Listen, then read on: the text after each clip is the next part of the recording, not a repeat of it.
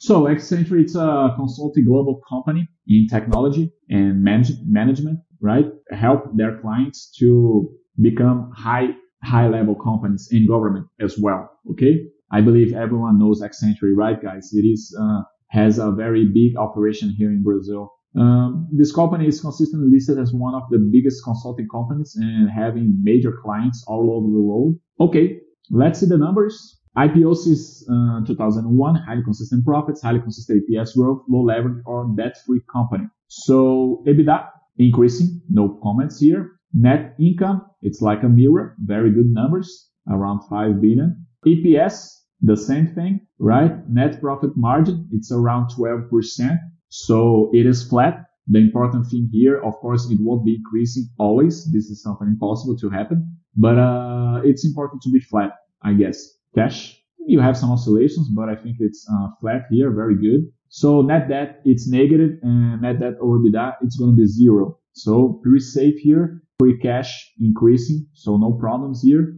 And the capex in related to operating activity, it's something around 10%, right, guys? For example, 400 to make 4 billion, 500 to make 5 billion dollars. So it's something around 10%. So it's pretty safe. It's a company that doesn't need to spend too much money to make money. So pretty safe here, I guess. Payout, you have some dividends. So it is a company that likes to pay some dividends around 50%. It is a good payout, I guess. Uh, and you also have some EPS growth. So it's a company that gives a lot of return for the shareholder. Uh, let's see the, uh, the graphic.